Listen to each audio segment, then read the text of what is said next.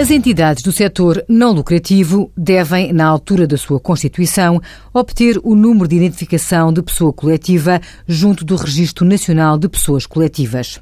Este número corresponde ao número de identificação fiscal, NIF, da entidade para todos os efeitos fiscais. No prazo máximo de 90 dias e antes de iniciada a atividade, devem apresentar a declaração de início de atividade. Depois, estas entidades têm 30 dias para comunicar à autoridade tributária a Caixa Postal Eletrónica.